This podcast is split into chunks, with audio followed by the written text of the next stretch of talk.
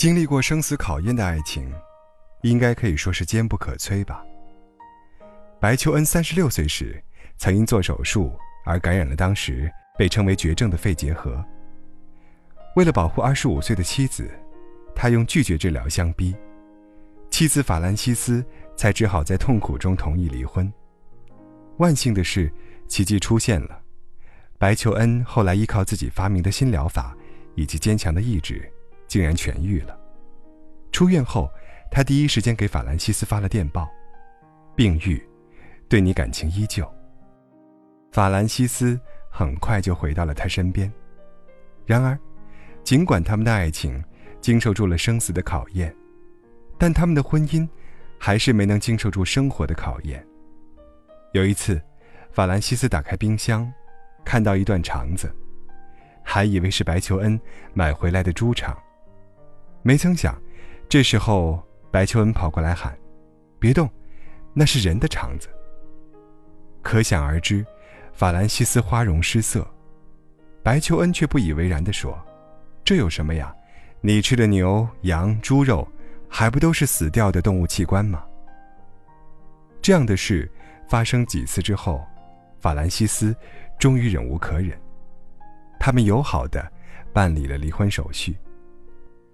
爱情有时候可以坚强到经得住生死的考验，但婚姻有时候却脆弱到连一件鸡毛蒜皮的小事和一个小习惯。都可以轻易击碎。前天晚上，有人发微信问我：新婚的前半年一切都还好，可是这半年以来，我能明显感受到他的冷淡。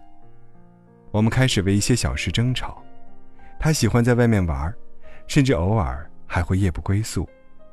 他跟我说：“我觉得自己有性格缺陷，我觉得自己还没有定性，我情感丰富。”也许需要从很多人那儿才能填满。如果我们离婚，跳出这个坑，我肯定很久都不会再考虑婚姻了。离婚已经不是第一次被提出来了，你说，我们还能回到过去吗？还是只能分开了呢？我回复他，决定还是要你自己来做。但有一点，如果他真的是这样跟你说的，而且这也都是他的心里话。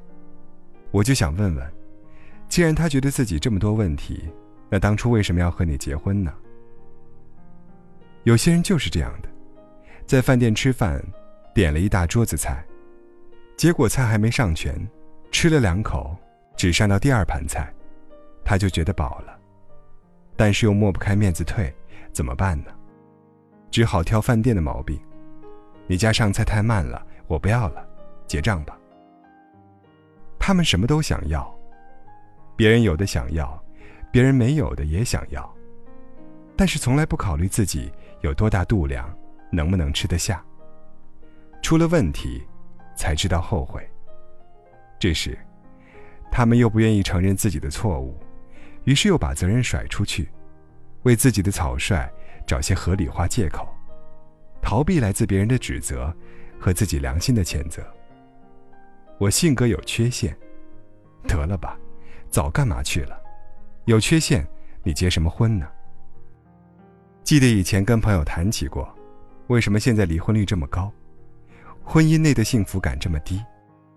我们的共识是，太多人以为就是只要彼此喜欢就够了。可是爱情这东西，是会褪色的呀。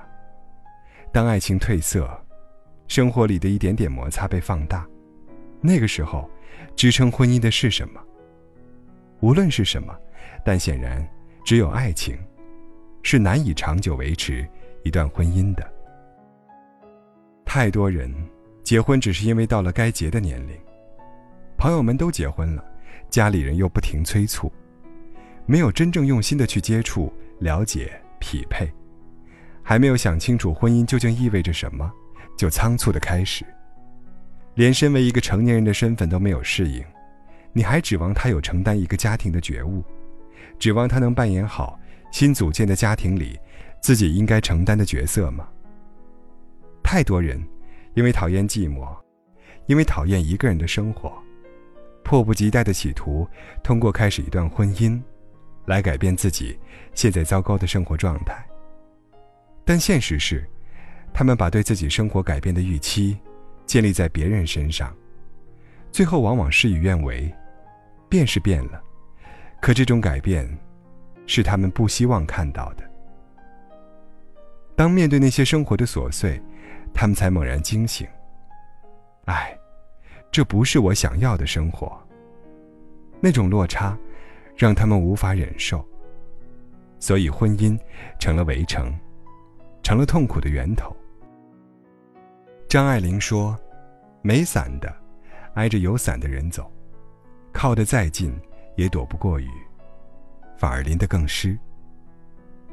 不要因为朋友都结婚了，就火急火燎的也去凑热闹。婚姻是很脆弱的，在还没有承担一个家庭责任的勇气，没有适应角色转换思想准备的时候，勉强开始是很难幸福的。”生活不是过家家，从头再来的代价太大了。婚姻，不是你找一个什么样的人，他可以给你什么样的生活，那样你只会成为婚姻的奴隶，让你苦不堪言，总有一天不堪重负。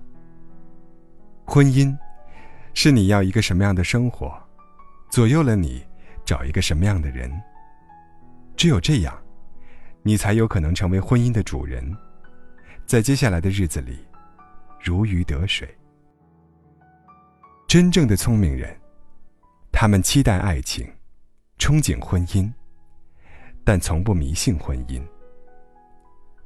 我们这代人，大多没有什么安全感，又同时面对着太多的诱惑，所以，在没有做好准备、没有想清楚时。更不该急着结婚，你说呢？